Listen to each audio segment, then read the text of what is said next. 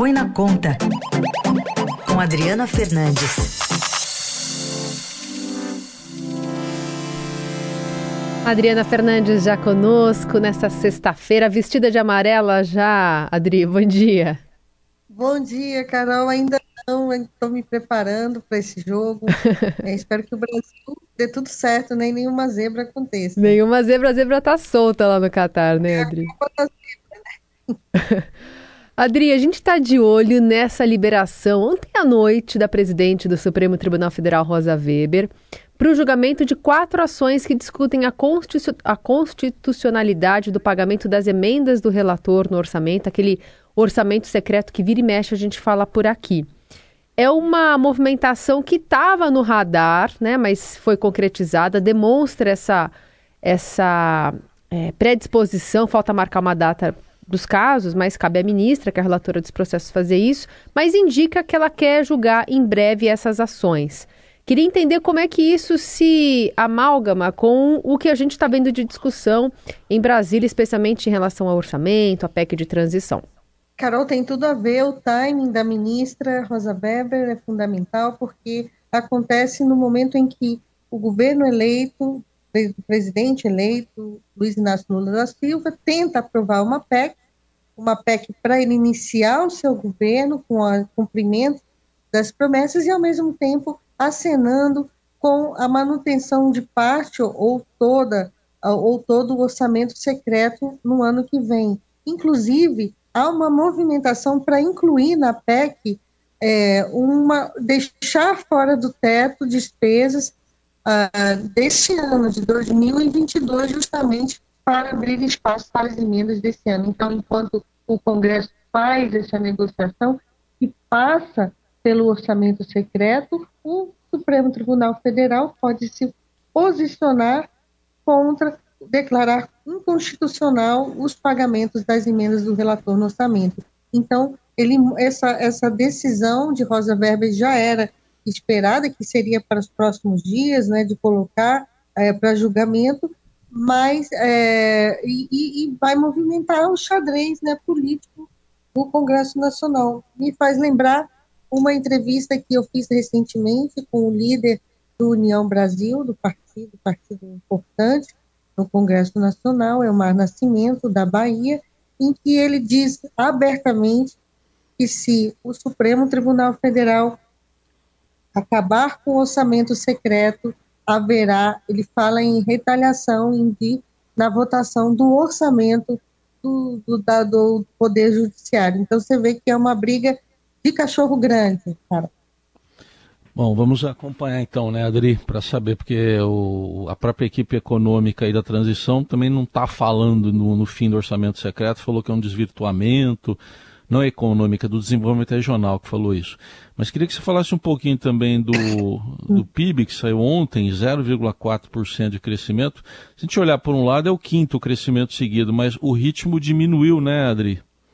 O ritmo desacelerou, desacelerou, acho que até é, desacelerou os anabolizantes que o governo utilizou esse ano para colocar o PIB mais alto na eleição, para acelerar o PIB, o consumo dos brasileiros, ele ah, veio, veio antes, lá no segundo, começou no segundo semestre mais no, no segundo trimestre mais forte, e agora a gente começa a ver essa desaceleração que estava já antecipada pelos economistas.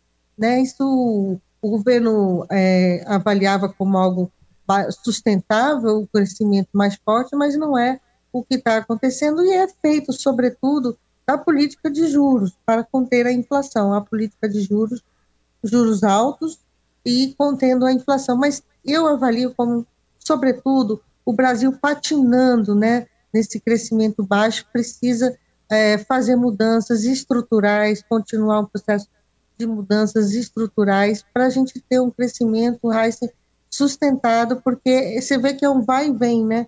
Depois de, é, é, é a gente que dá a notícia toda hora, a gente vê esse vai e vem do nosso crescimento, mas sempre nesse nível baixo é, da atividade econômica e a gente precisa, o Brasil precisa gerar renda e gerar renda e gerar produtividade, aumentar a sua produtividade para ter um crescimento que não fique patinando como a gente está vendo há muito tempo, Mas.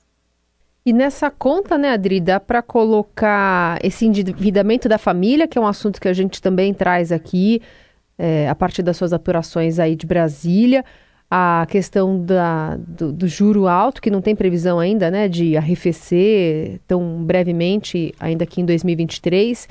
É uma conta que é isso, né? A gente pega todos esses ingredientes que você traz para nossa reflexão aqui que dão nesse resultado do PIB, que apesar de ser celebrado né, pelo governo atual, é, foi um crescimento muito aquém do que, por exemplo, os anteriores. Exatamente. E, e eu, eu, eu, lembro também que coisa semelhante acontece com as contas públicas, né? Porque os números de curto prazo, eles mostram uma melhora das contas públicas, mas essa melhora não é sustentável. Então tem, tem discurso para tudo que é lado. Tem discurso que dos defensores do governo Jair Bolsonaro nesse campo fiscal, que diz que, as, que vão entregar um, um resultado fiscal melhor, as contas públicas estão melhores e que não se trata de herança maldita. Por outro lado, tem o governo que está entrando que diz que está terra arrasada e que é, precisa é, gastar mais, estão é, pedindo um valor muito alto para gastar mais, então a gente fica nesse, nesse jogo e é importante lembrar que, às vezes, a, a fotografia, a foto do curto prazo, ela não aponta para o médio e longo prazo. E esse caso do PIB é um exemplo disso, como a gente vai ver também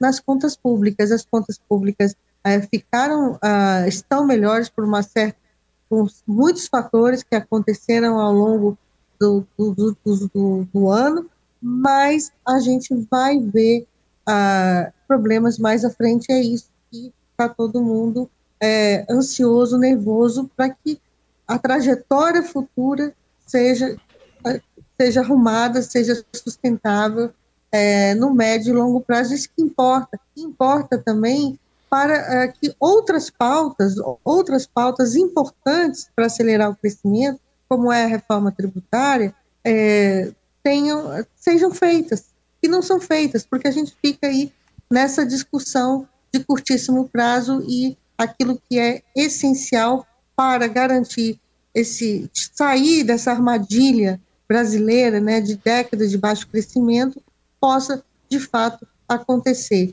E esse a questão fiscal resolvida rapidamente, mas não resolvida, ah, vamos gastar é, tudo, vamos gastar porque a gente assim vai acelerar o crescimento, mas gastar é, aumentar os recursos, já está já tá contratado esse aumento de gastos, mas ele precisa é, trazer também, o governo eleito precisa trazer soluções é, sólidas para dizer, olha, ali na frente a dívida vai cair, o Brasil é, vai conseguir resolver esse impasse para as contas públicas que já já está aí atra, atravancando também outras outras soluções. Mas às vezes a gente vê retrocessos em coisas que já estavam sendo resolvidas, como é o caso da reforma é, previdenciária, que uma medida aqui, uma medida colar, vão desfigurando essa reforma da Previdência. Então, nesse contexto todo que você colocou bem aí, né, Adri, é um contexto mais amplo que você nos trouxe, é, tem o mais imediato que é essa PEC da transição, PEC do Bolsa Família, e duas semanas para resolver isso aí. O que, que, pode sair dessa PEC do, do, jeito que ela está aí propondo quatro anos de fura-teto e 198 bilhões de licença acima do teto? Ou uma PEC híbrida, né? Como está sendo chamada. É, uma PEC também. híbrida, exatamente. Não sai, Raíssen, Carol, não vai sair essa PEC que o governo entregou, entregou protocolou o governo sabia disso, ele é uma estratégia, ele botou o valor lá no alto e vai tentar reduzir o que a gente chama aqui em Brasília é, o efeito de desidratação, ou seja, diminuição. E tem um número que um número importante que o resultado do PIB ele impactou, é, ele, o pessoal faz as contas lá é, e vê que e, e, e acha que para manter o mesmo patamar de despesas que o presidente Jair Bolsonaro vai entregar no final deste ano, ou seja, 2023, não tendo o que se chama impulso fiscal, expansão fiscal, fica no mesmo patamar das despesas do, em relação ao PIB de 2022, haveria espaço para que essa PEC aumentasse os gastos em 148 bilhões de reais. Então, esse número que o resultado do PIB está mostrando é, ontem se espalhou entre os políticos, está todo mundo conversando sobre isso, e é possível, sim, que esse essa espaço, que essa PEC híbrida, que, o que significa, se tiver um tempinho, eu, eu, eu consigo explicar aqui, Carol e Raíssa. Ainda dá tempo para explicar? Sim, sim, que pode que é a mandar. Híbrida? A PEC híbrida é o seguinte, a PEC do governo, que o governo eleito apresentou, é uma PEC que tira o Bolsa Família do teto, ou seja, ele sai do limite do teto, que é o limite que todo ano tem lá para gastar.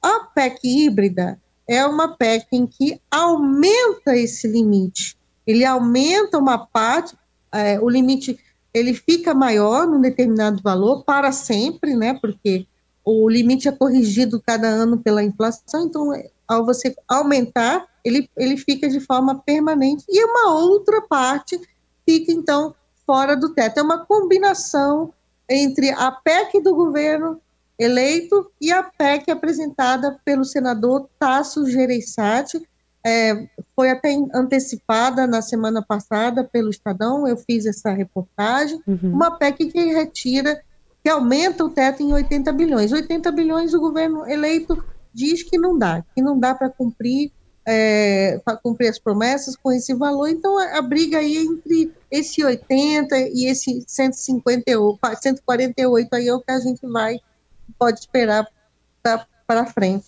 É, eu apostaria nisso, Raíssa e Carol. Uhum. Muito bem, assunto que a gente vai voltar a falar com certeza na Dri a partir da semana que vem. Dri, obrigada, bom jogo, bom fim de semana. Bom jogo para todos, todos nós, para todos os brasileiros e até segunda-feira, Raíssa, Carol e todos os ouvintes. Um beijo.